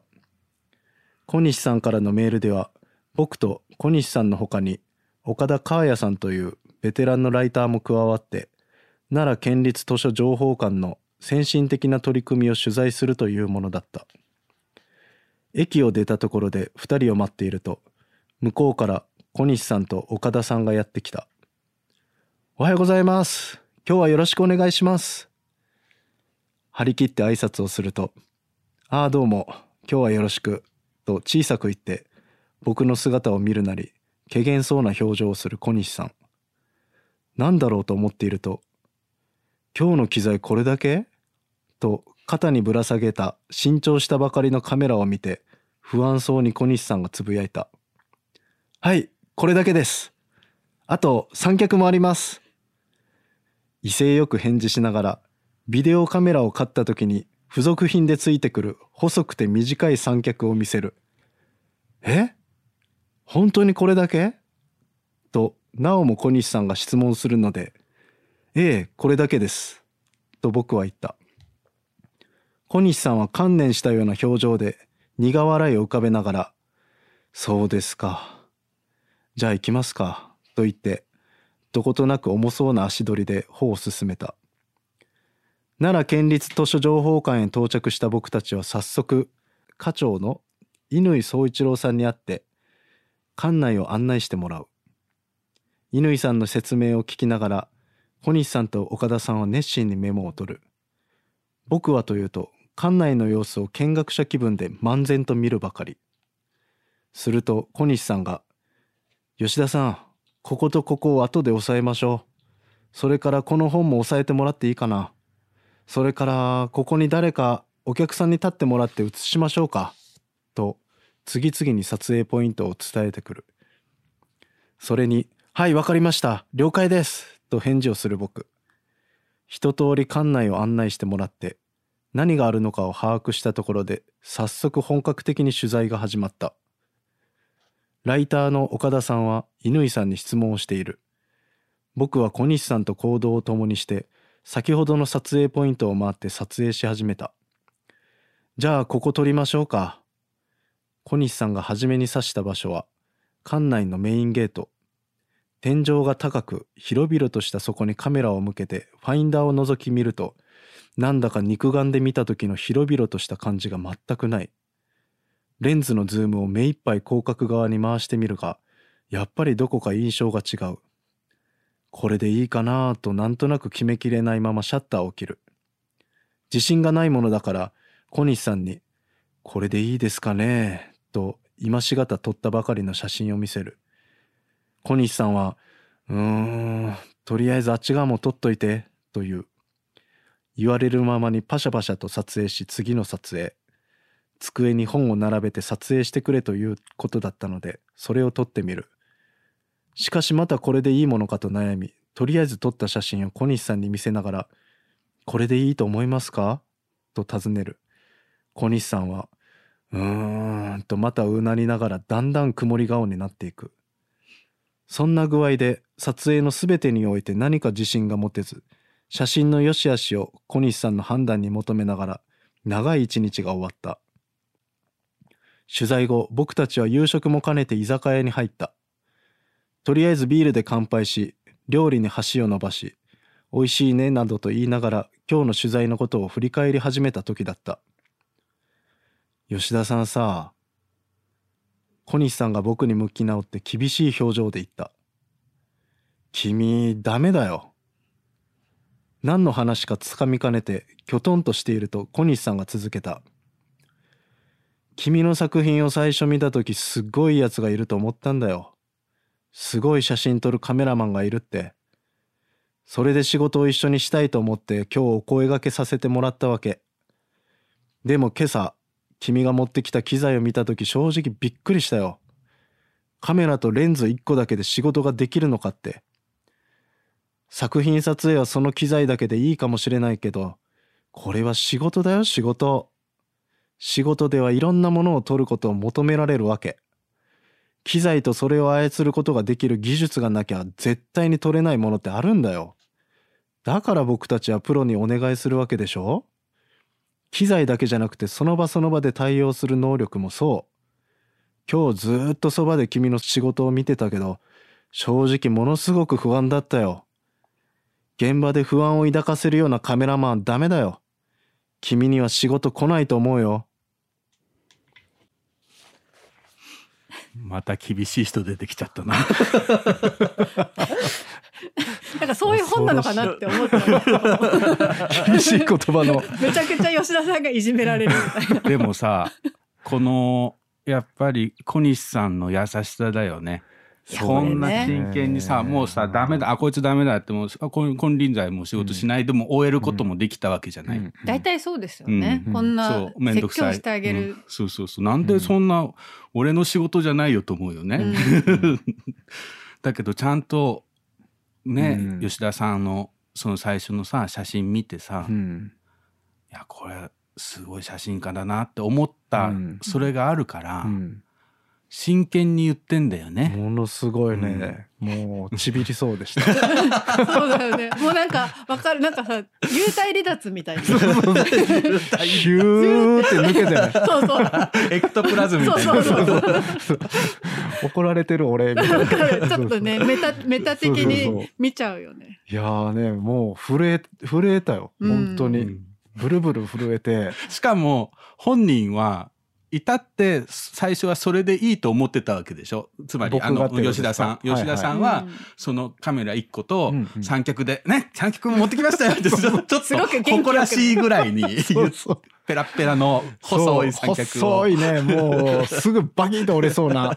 あるでしょ？あの細い。うん。今振り返ったらもういやありえない。ありえない。ありえない。とあの時のお俺にもし会えるんだったらもうぶん殴りたい。本当にありえない。だから、うん。あのちょっと本にも書いたんだけど、うんうん。知らないっていうのは、うん。ある意味知らないからこそできることもあるけど、うんうんでもまあ仕事においてはうん。知らないってことは本当にこう恥ず 恥ずかしいことだし、うん。恐ろしいことだと思いましたよ、うん。この時。でもそれをさそう言われてさうん。吉田さんはハッとしてさ、うん。それでまあこの本ではねうん。この後まだ続くんだけど、うん。あのまあ弟子入りじゃないけどちゃんと写真のことを勉強しようって、そうですね、うん。現場のねちゃんと、うんあの自分の作品撮影のことじゃなくて、うんうん。仕事としての撮影ができるようにと思って、うんまあ、東京にいる僕と同じ年の、うん。まあ、遠藤さんっていう方がね、はい。あの いらっしゃって、うんうん。その方のところに電話をして、うん。で1ヶ月でも1週間でもうん。何日でもいいから、あの現場についてうん。ちょっとそのあアシス仕事アシスタントとして。いやアシスタントというか、うん。見させてくださいって言ったんですうんよ、うん。そしたらその方いいですよって言ってくれて、うんですぐ東京行って、うん。で何日間ぐらいだったかな本当1週間とか10日ぐらい、うん。あの毎日現場についついて行かせてもらったんですよ。でその人本当にもう仕事も毎日毎日あって、うん。うん。今日はあのキャバクラのうんドレスの撮影とか、うん。明日はホテルのポスターの撮影とか、うん。もありとあらゆうん。るいろんな種類の仕事をされてる方で、うんで毎回この規模感も違うんですよ仕事の。うん。うん2そうなるよ人、ね。二人3人の時もあれば、ホテルのそのうん。でっかい、あのポスターの撮影とかだとうん何十人です、うん。ね、クライアントもいてとか、うんまあすごい大小さまざまな、うんあの方たちとこうしあの仕事をしてて、うんああこうやって仕事ってするんだとか、あとあこういう時にこういうレンズを使うんだとかそうかそうあ三脚って、うん。あの細い三脚じゃやっぱダメなんだとか。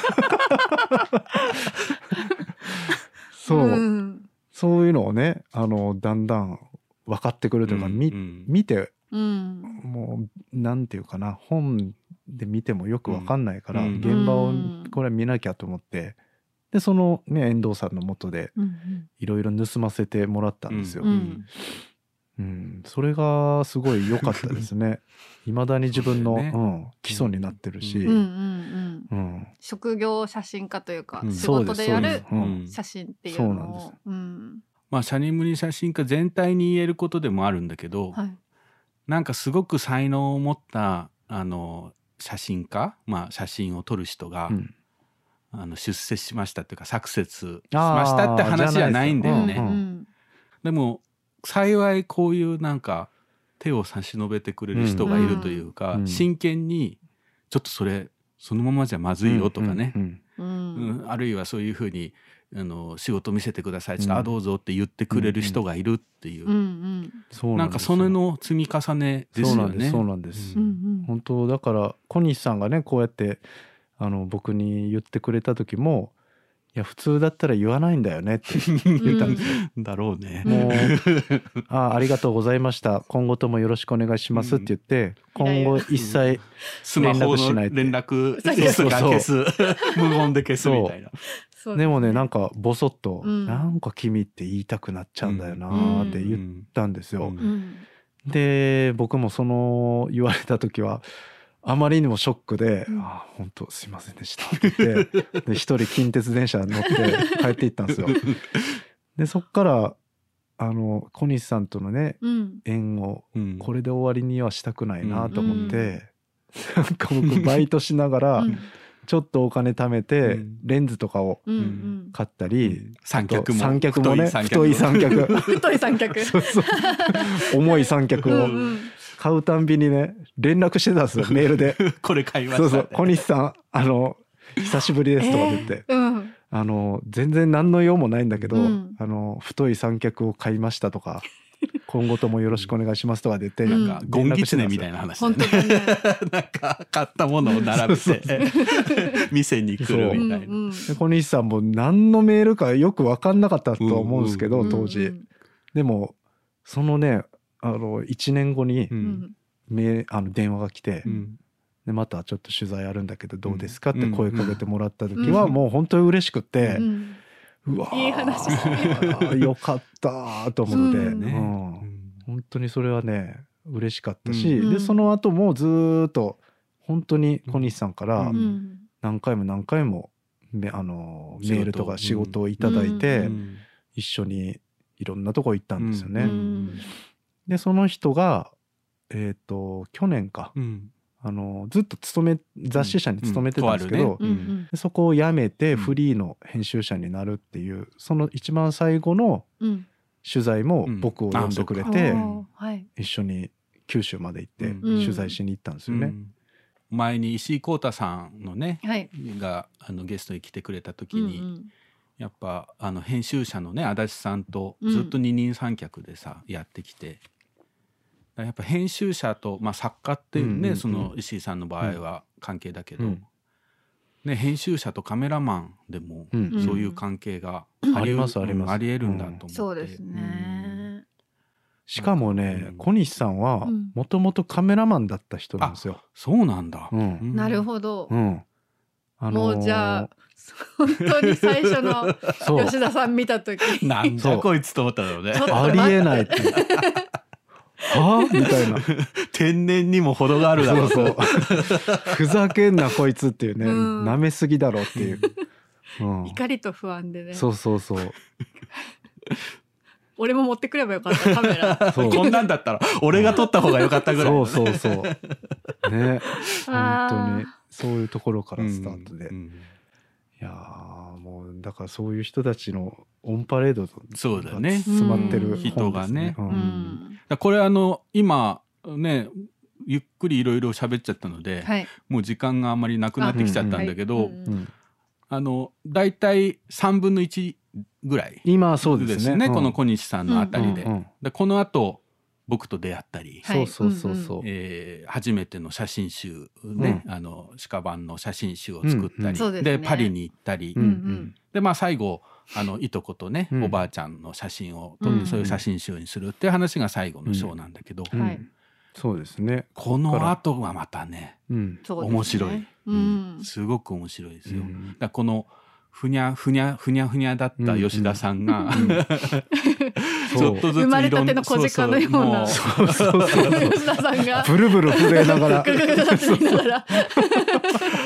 これがねちちょっとずつちょっとずつ、うん。その厳しくも優しいね、うん。言葉をかけてくれる人や僕みたいに変な人と、まあ、堀部さんもねすごいうん優しいんだけども、あの成功者のね、うん。堀部さんに出会ったりいろんな人に出会いながら写真家が写真家になっていく、うんうん本当の写真家になるまでの話だよね。うん。うん。僕とタモンさんでやったのはうん。2013年そうだよね。にこのんシャニムニ写真家と、まあ、タモンさんの偶然の想定家をね。編集してくれた共通のね、うん。編集者が紹介をしてくれて多分年齢も同じだし、うん。同じ京都市在住で会ってみたらって言って紹介してもらったんですよね。うん僕にはねあの斉藤さんってね、うんそういう編集者だったはい斉藤さんが、い、や同じぐらいのね写真家がいて彼にも原稿頼んでんだけどね書かないんだよねって言ってちょっと様子を見がてらちょっと会ってくれるみたいな。なるほど。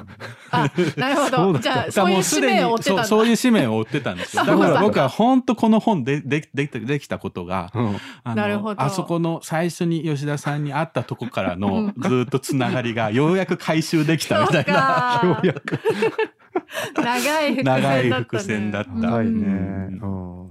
なかなか仕事を始めて社会人になって、うん。社会人同士で出会っ仕事をつな通して出会った人とかで、うん。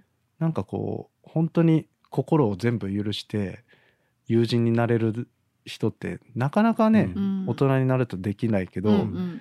僕にとってまあタモンさんってなんかね本の中にも書いたんだけど最初出会った時に、あれこの人昔から知ってるなっていう感じが あったんですよ。うんうんで全然話がね尽きなくって、そうだよね。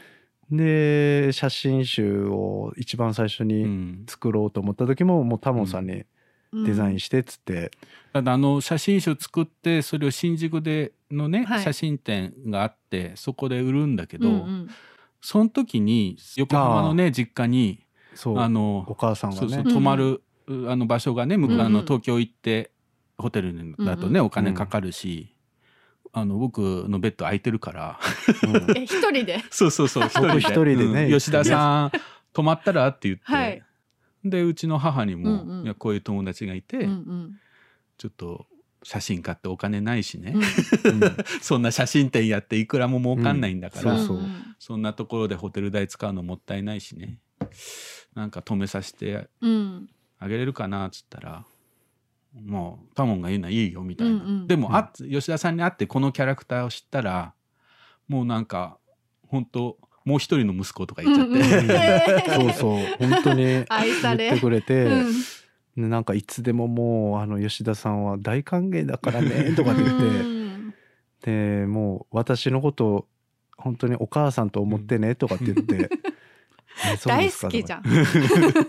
ね。そうだって本当それ言い過ぎかなじゃないかなと思ったんだけど、うんあの吉田さんとね、うん。うんあの京都でもう閉めてしまったけどとあるあの料亭はい。料亭というかね、ん日本料理の,、うんうんうん。あの茶会席か、うんうんのすごい名店があって、うん。そこのドキュメンタリー的なものを2人で作る写真集を作ったんですよ。で本当1年先まで予約がいっぱいみたいなお店なんだけど、うんうんたまたまキャンセルがあって、うんうんあの食べれるよって言って、うわすごいラッキーって言って、うんうんあのそのコースをいただいたんですよ。ね。僕も本当こんなね。料理あるのかっていう、ね。本当心が洗われるようなね。うんはあ、美味しかった。もう本当吉田さん今日本当僕ねこの仕事してラッキーだと思う。もうね う、ん。うんもう想定会やってよかったと思って言ったら、吉田さんが「いやあの今日の料理もちろん美味しかったし、うん。感動したけどでもタモンさんの、うん。あのまあ茜さんっつうんですけどね、はい。うちの母のうん。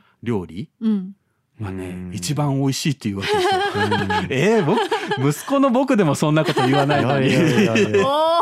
本当ね、あのうん。僕写真展とかで夕方夜までね、うんうん。いろんな人とこう飲みに行ったりして、うん。であのー横浜のタモンさんの実家に行くと、もう大体12時とか夜の12時とかになるんですよ。ですごい遅くで、うん。そしたら「ああ吉田さんお疲れ様 とかって言ってうん迎えてくれて「お腹減ったでしょ」とかで僕も結構食べてたり飲んでたりするから、うんうん。お腹いっぱいなんだけど、うん。必ずねあかねさんが必ず作ってくれるんですよ。へー。何かを。うんうん。でそのご飯もあの出来合いのものとかじゃなくって、うんうん。ほんとちゃんと作ったもうおあのー ちゃんとした和え物とかね小鉢とか何品か出てきてうんうん「吉田さんどうぞ」とかって言って「お風呂も沸いてるからね」とかって言って。実家じゃん。そうそう。で、なんかじゃあ、あの、いただきますとかって言って、食べると、うん。もうそれがね、絵も言われぬこの美味しさと、あとね、料理っていうのは人の気持ちがこんなにこもるもんなんだっていうのを毎回う、ん。あかねさんの料理を食べると思うし、うん。どんなにお腹いっぱいでも、これは食べれるっていんうん。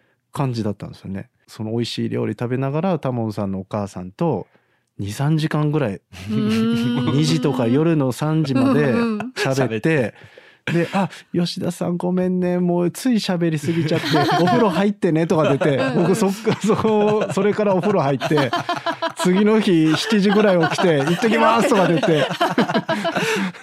そうそう。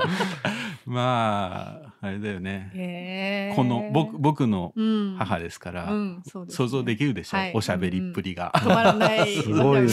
そう。いつもなんかもういろんな話をして、うんタモン聞いてくれないからさ、タモンって名前つけたのに全然聞いてくれ全然聞いてくれない。全然聞かない。おしゃべり大好き。タモンさんね、ほんとね、うん。今ね、うん。あのー宮津、宮津っていう京都の天橋立があるうん宮津市っていうところがあっうんて、で、二人でね、うん。去年の2020年の夏ぐらいから、はいはい。天橋立近くにある与謝野海支援学校っていう、障害を持った子どもたちが通あの通ってる学校があって、うんそこに定期的に行ってるんですよ。取材してね。取材して。うんうんで2人でレンタカー借りて、うん。朝ずーっとうん。朝の5時まだ暗いうちね。うん朝のうん5時ぐらいから出発して、うん。まあ、1時間半2時間ぐらいかかるんですよね。うんで往復4時間ぐらいでしょ。うんうんもうずーっとね タモンさんずっと喋っててそう。まあでも吉田さんも喋ってるね。もねまあ喋ってるんだけど、うんうん話が尽きない尽きない。全然、うん、うんでなんかねうん。本当この話今日一番したかったんだけど、うんうん。タモンさん絶対ねうん。宮津に行ったら、なんか魚をね 魚。魚絶対か買って帰るんですよ。しかも大量に、えーえなんかそういう港かなんかいやで買うもうね港とかなんとかじゃなくてうん。普通にスーパーうん。で結構いい魚安く売ってるんですよへー。ね地物のね。そう、うん。へでー。ちくわとかね、うんうん。もうすごい美味しいんですよ、うんうん。美味しいのはわかるんだけどうん結構うん。一日その学校うん。あの始まって終わるまうんで、うん。そっか取材時間朝一で行ってう。ん。取材時間そんなないんですよ、うんうん。で毎日毎回昼ご飯だけはちょっと外にね、うんうん。出て食べるんだけどその昼ご飯の時間も、うん。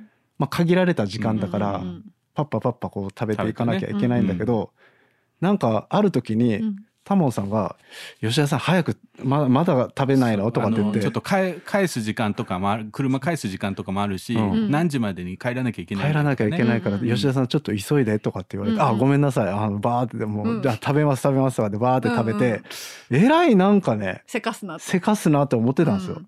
でタモンさんがねこんなせかすなんて珍しいなと思って、うんうん。あよっぽどちゃんとこう時間にうん。ね、なんかあんのかな？とかねうん。ああ、うんうん。これ家の用事とかもあるのかなと思って、さっさっさって食べて、うん。で車乗ったらなんか全然違う方向に車が走り出して「えタモンさんどこ行くの?」って言ったら「いやスーパー行くんですよ」っつって。で自分の魚を買うための時間はちゃんと確保してるんですよ。そう 吉田さんにスケジュールにねなるほど。入れて、う僕をものすごいそうせかして。さ これをさ買う時間をさちゃんと取っとかないとさとかって言って。こいつと思って。なんか本当に。貧乏症っていうかさ、うんせっかくね海の目の前、海でさ、うんうん。安く魚がね入るところにさ、うんうん。買えるところにさ この内陸の京都から行くわけじゃん。うんうん手ぶらで帰るあれはないよねって思って。でもねそのせかし方が尋常じゃなくて「吉田さん早くもうちょっと行かなきゃいけないね」とかって行かなきゃいてもうずけないねってーっと言ってて何かなと思ったら自分の魚を買うための時間をちゃんと確保したいっていうあれはね一番腹立ちましたね。なるほど。なんだと。な そうそう。るね。それはなるね。まあそのような話をね、うん。ずっと行き帰りしてるんですよ。でもねこの話がね前後するけど、うん。支援学校のね、うんうん。取材すごい良くて、はい。あの吉田さんのの、えー、と大学のね同級生うん。がそこの学校で先生として働いてるうんうん。っていうその縁でねあの知り合ってなんだけど、うんうん。取材毎っていうのは誰かライターさんが僕が書いておりまあす。そうそうなんだ。僕が文章を書き、うんうん。吉田さんが写真を撮りうんうんといそううので。なんです。へー。でまあそれはゆくゆくは本の形にねしたいなとは思ってるんですけど、うんはい。まあどういう形になるか、うん。まあその前段階として、うん、4月ですそうね。この「ほんとこラジオ」でもゲストに出てくれた加藤さんはい。が、トランジットっていうね、うん雑誌を作ってた加藤さんが今やっている「ニューカラー」という雑誌があるんですけど、それがちょうど今年に出る号が、えー学校特集なんですよね。うんうん学校特集だ。うん。でちょうどいいやってことになって、うん。この取材のね、うん。写真とか文章をちょっと見てもらって、うん。いやこれはすごい面白いっていうので、うんうん。関東特集にね、うん。してくれて結構なページ数でね、うん、30ページ、うん。うん今うんうん。日40ページ弱ぐらいですね。吉田さんが撮った写真と、うんうん。で文章は僕がうん。あの先生とかね子はい供とかに聞いたり、その場の、うん。書き留めたものが、えー載るんですけどね、うん。これ4月4月下旬、ね。下旬ぐらいって言ってました、あの、うん。うんうん。さっき加藤さんに聞いたら、うん。おうんニューカラー2号目としてね、うん。学校特集出るのでぜひねこっちも見てほしいなと思ねいますね。すね。楽しみ。うん。素晴らしいですよ。本当にあの吉田さんに「タモンさん本当学校好きなんじゃない?」って言われそうそうそれそのかいつまんで言うとどういう取り組みなんですか？あのあのまあ支援学校ってさ、はい。まあ、昔で言う養護学校だけど、どんなことをしてるか知らないですよね。あんまり。その、うん。普通の学校以上にうん。謎というか、そうですね、うん。なんかきっと障害の程度もみんなそれぞれ。で、ぼう。ん。僕は最初、まあ、支援学校というのは障害のあるうん。かわいそうな子がうん。通う学校なんだなとぐらいにしか思ってなかったんですよ。うん。ところがまあ行ってみたら、まあうん、与謝野海支援学校って日本でも、えー、と2番目ぐらいに、うん。あの古いねあの戦後間もなくにできた、あー学校なんですけど、そういうかわいそうな子が行く学校って思ってたイメージとうんうん。全然違って、めっちゃ明るいし、うんうん。うんいろんな先生たちもみんなやる気すごいしね、うんで子供たちも学校が好きで,、うん。で僕もそういうの見てて、うんうん。さそんな目新しいすごいあ目新しい取り組みをしてるわけではないんだけども、ちゃんと丁寧に子供と向き合ってる、うん。に尽きるんじゃないかなと思うんですけどね。子供のために学校があるっていうか、うん。うん多くの場合あの学校子供はうん。学校に合わせるじゃないですか、うんうん。学校のルール学校の集団という中で、あのうまくややっていくようにしましょうっていうのが、まあ、一般的な学校なんだけど、そこの与謝野見支援学校というのは子供が学校に合わせるんじゃなくて、うん。学校が子供に寄り添うっていうんのが基本にあるんですよね。うんうん。だ学校学校が主体にあるんじゃなくてうん。子供が主体にある、うん。でもそれって多分支援学校じゃなくて普通の学校とか、うん。まあ、あらゆる学びの場で必要とされてることで、っていうのをもやもや考えながら、その子どもたちのえー頑張りを、うんうん。先生たちのちょっとあのほろりとする話もあったりはい。しながら取り上げてる記事ねですね。そうですね。あのタモンさんはね13歳で学校を辞めて、うん。学校からこう離れていった、うん。自ら、うんで僕も教員をやってて、うんでまあ学校教員を辞めた、うんうん。お互いなんかこう学校っていうところでもこう共通してうるこの2人が、うん。あの今まさにこの支援学校に、うん。与謝野海支援学校に行って、引き寄せられてね。うん引き寄せられて見てるんだけど、あの見てたらタモンさんやっぱり子供 子供側として見てるんですよ。子供ね。そのあー。子供うん。自分が子供だったらどう思うかっていう目線でうん。学校を見てて、うん。僕は先生として見てるというか、はい。そうだよね。それぞれ二つの視点があるすごいそれが面白かったね。吉田さんよく言うんだけど、ん。吉田さんと僕には共通点がいくつかあって、まあ同い年ってのもあるんだけど、もう一つは学校を去った人間、吉田さんは先生として学校を去って、僕は生徒として学校を去ってるわけなんだけど、その二人がね、うん。なぜか今学校に通うっていう。なるほどねこれぜひね4月ね、うん。うん見てもらいたいなと、思いますね。まあその前にまずはこのシャニムニ写真家ね、はい。はい。で今日は全然ねお話できなかったんだけどそのいとことねおばあちゃんとの写真集。うんはい。えっとアブスザ・アブセンス・オブ・はい2かな、うんっていう写真集があってこれもまた素晴らしい写真集でまあこの話だけでうんうん。ほんと一つのお映画になるというか、うんうん。一つの本になる、うんうん。うん。ようなボリュームを持ったものなので、うんうん。ぜひこれはね写真集とシャニムニ写真家のね、うん。はい。最後の章うん。と合わせてね、読んでもらったらうん。この前舞台化されたんですあそうなんだよねうん。うん。あれも面白かった、うんうんパラレルワールドの吉田さん。吉田さんの話が元になってるんだけど、うんまあ別の話もう一つの物語として語られてるね。これはね本当びっくりしましたけど、うんうん。まさか写真集からね舞台化されるなんて、ね。なかなか聞いたことない、まあ、でも本当皆さんが劇団のね、うん。C7 っていう劇団なんですけども、うんそこの劇団の皆さんだったりもちろん客演のうん。俳優さんとかもいらっしゃって、すっごいもう熱量がとにかく高くって、うん。まあタモンさんも実際にね、うん。一緒に見に行ったんですけど、ね。あの予想を上回るうん。こう完成度と面白さで、ううん。んまたどこかで見れたらいいんですけどねねね。それこそ東京とかね、うん。でもやってほしいなと思いますけどね、うん。まあいろいろねコロナのね状況とかもあるから、うん。ちょっと落ち着いたらね、うん。ぜひねね。東京とか巡回してほしい巡な回ね、うん。ほんとね、うん。思いますね。はい。はい、音楽は挟んで、えー、とエンディングなんですがエンディングも吉田さんにいてもらってあはい。さよならをしましょう。はい。はい。デュース・ウィリアムスで「トースティング・オール・マイ・ライフ」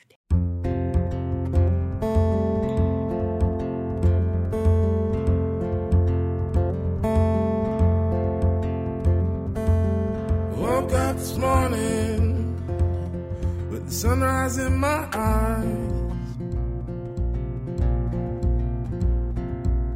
Just like a new day, a breath of fresh air in my life. I don't know how, don't know why, but I'll, I'll be toasting all my life.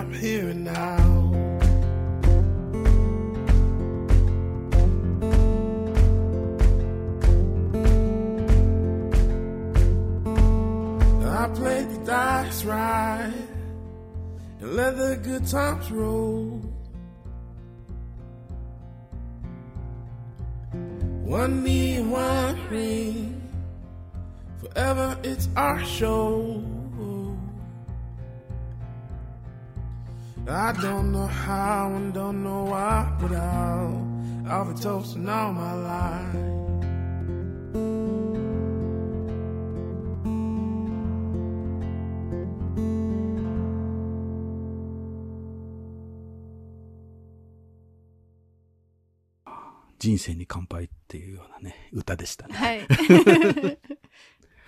えーというわけでエンディングでございます。ね今日吉田さんの話ねまだまだうん。聞きたいけどねね。もう3時になっちゃった。3時過ぎちゃったう。ん、いくらなんでもね。一回ちょっとね、無制限でうん、おもろい話を出し合う会出し合う会ね、やりたいね。次から次へと。うん次から次へ。はい、次、あの、タモンさんの、こんな話あるよ、つって。無制限ってのは怖いね。怖い次の日までやってるってことだよそうそうそうね。聞く方にも体力がいるという。まあ気が向いたら聞いてる。えっと、ツイッターの方にもおいろいろコメントしていただいてます。えー、弥生さん。確定申告の書類も出来上がったので、ほんとこラジオを聞き終わったら郵便局に出しに行きます。これだけしか戻ってこないか、あ戻ってこないのかと落胆したけど。うんいいね。確定、確定申告。確定申告の書類用意しながらはいラジオを やってたのかな、ラジオ、うんうんいいよね、うん 小林淳淳さんがチベットマッカリーのくだりぐさぐさ来るぜ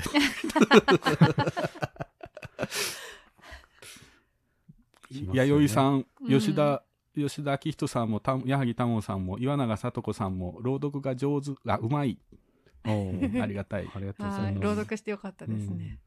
うんえー、と告知をおちょっとさせてください。はいえー、と一つは、えーこの「ほんとこラジオ」にすごく縁のある、はい。そうですね。えーことなんですけど「うんうん。えー、と白い鳥」というね、うん。ドキュメンタリー映画短編ドキュメンタリー映画がのオンライン配信が先週末からスタートしています。これ、うん。シアター・for All というね、で目の見えない人とか、えー音の聞こえない人も楽しめるような、んん。あの映画のねサイトなんですけど、えーそこで、えーこのお本とこラジオにもね出てくれた、えーノンフィクション作家の川内有緒さんはい。が、あーとあと三好さんってその共同でね制作した、うん。あドキュメンタリーなんですけど、えー同じく本とこラジオにも出てもらった白鳥健二さんという全盲の美術鑑賞家、はい。うんの彼が題材になったドキュメンタリー映画で、これすごくいいんですよ。何がいいってね、はい。あの冒頭にね、うん。いきなりね、うんほんとこラジオ出てくるんですよ。ほんとこラジオの音声うがんうん。差し込まれうんて、うん。でまあ白鳥さんがね、はい。実際にうん。登場して、あの話いろいろしたのがすごく臨場感あるっていうので使われてもらった、はい。残念なのが、うん。ちょうど白鳥さんの回岩永さんじゃないんだよね。うん。聞き手がね。うんでも聞き手ムタさんですそう。ムタさん、ねあの構成者のね、うんうん。ムタささとこさんが聞き手で、うんうでもねオープニングからうんうん。ちゃんとね、使ってくれて。でさらにあの最後ね、うん。エンディングにあの普段この「ほんとこラジオ」のオープニングに使ってる曲がはい。あるでしょ、うんうん。あの曲のフルバージョンがあ流れるんですか？あのエンディングロールで流れてそのね詩が、もうぴったりなんですよ。もうこの映画のために作られた曲じゃないかってぐらいにぴったりな曲で、まあ、その詩もね字幕で出てくるあのでそうですか。ちょっとほんとこうラジオリスナーは、うん。ぜひ全員見るように。そうだね。え必ー必須科目しそうですね。4月26日まで、えー、とオンライン配信で見れるということで、まあ今後ね、うんうん。あの上映会などもねあのちょこちょこやっていけたらいいねって話はしてるんですけど、わあ楽しみ。えー白い鳥、ですね、シアター4オールでぜひ検索してみてください。それとですね、3月12日、えー3.11の次の日なんですけども、おー津波というね、もともとはインドの手作り絵本のタラブックスという出版社からね、出た、えー手作りの絵本ですけど、それの日本語版をもう何年か前に、えー出版して僕が、えーとデザインをしたんですけども、その津波のトークイベントをはい。3月12日金曜日7時半からオンラインで。で、えー、とこの津波ができるまでの様子を、うん。実はこれも記録映画としてはい。1時間弱ぐらいのものを撮ってるんですけど、うんこれ今まであのこの津波の観光イベントの時にしか見てないんですよ、うんうんだからそんなにね回数はあのかけてないんですけど、うんうん。この映像をお3日間、えーとね、10日から12日までかな、うんあのこれに参加してくれた人は見れるのあでそれを見た上でその得意イベントを、うん。うん一緒にちょっと聞いてもらえたらいいかなっていうふうに思ってます。なんかイベントのねチケット収入がの全額が、えー東日本大震災の復興のために活動する NPO 法はい人に寄付されるとうんいうことです。まあこの津波ってねこれ語るだけでもまた2時間3時間必要なうん 感じの深い、えー絵本なんですけども、うんうん。ぜひ、えーこれのトークイベントね。ぼあ僕も出ます。僕と、おえー三輪車の中岡さん、うん。えー役者翻訳者のスラニー京子さん、うん。そしてこの映像を撮っていた山根慎さんうんうん。の、お4人でね、えーちょっとリモートでつないで、うんうん。うん。スラニー京子さんはオーストリアに住んでる人なあのでそうなんだ。4海外拠点で4拠点でやるという、ね、なるほど。うん、そんな日を。最初ね3.11にやろうかってもう言ってたんだけど、うん。なんかその日は、そうですね。うん、静かに過ごそううかと。そうですだということじゃそうないがはい。あとまあニューカラーねさっき言ったように4月下旬にはい。発売されますから、うん。これにもね川内有夫さんがね、うんうん。原稿を寄せてたり。あそうですか。うん。ほ吉田さんもなんか告知あったっけ？あえー今ね。なんかあったね、あそうですね。今京都の成功者っていう書店で、ううん。えーまあ、このシャニムニ写真家の観光記念展示をやってます。うんうん。で今まで撮った写真が見れる。そうですね、うん。初期の作品を中心にまとめてうん。展示をしてるんですけど、3月6日うのん。今週土曜日ですね、はい。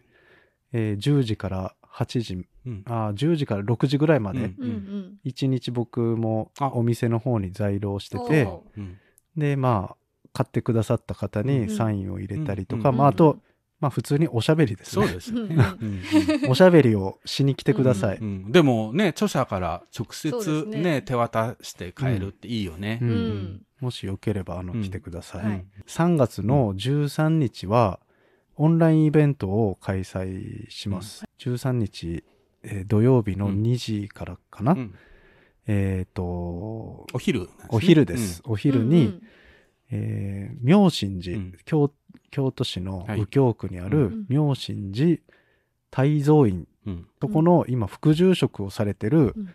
松山大光さんと対談をします、えーそれうん。終わったらなんかこれ3回連続の、ね、3回連続なんです、そう1です。回目がこの間石井真二作家のね石井真二さんと対談そうです。をして今、えー、と13日が松山さん。松山大光さん、うんで第3回目が4月8日に、うん。京都精華大学の学長で、日本で初めて黒人として、うん。あのー学長になったという臼美佐子さんっていうね、はい。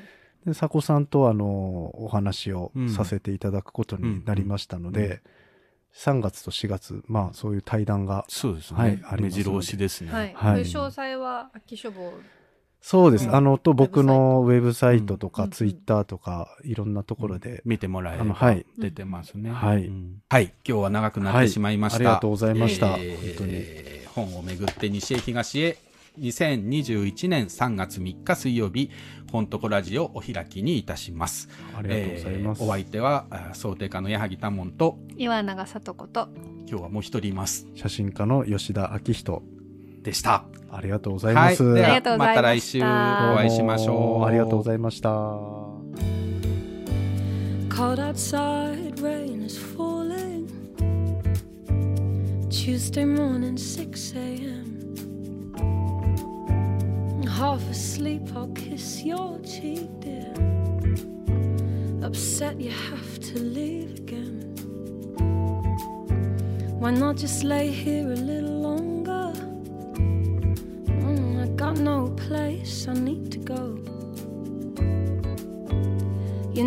Think of you all day, dear. You're in my heart, just so you know.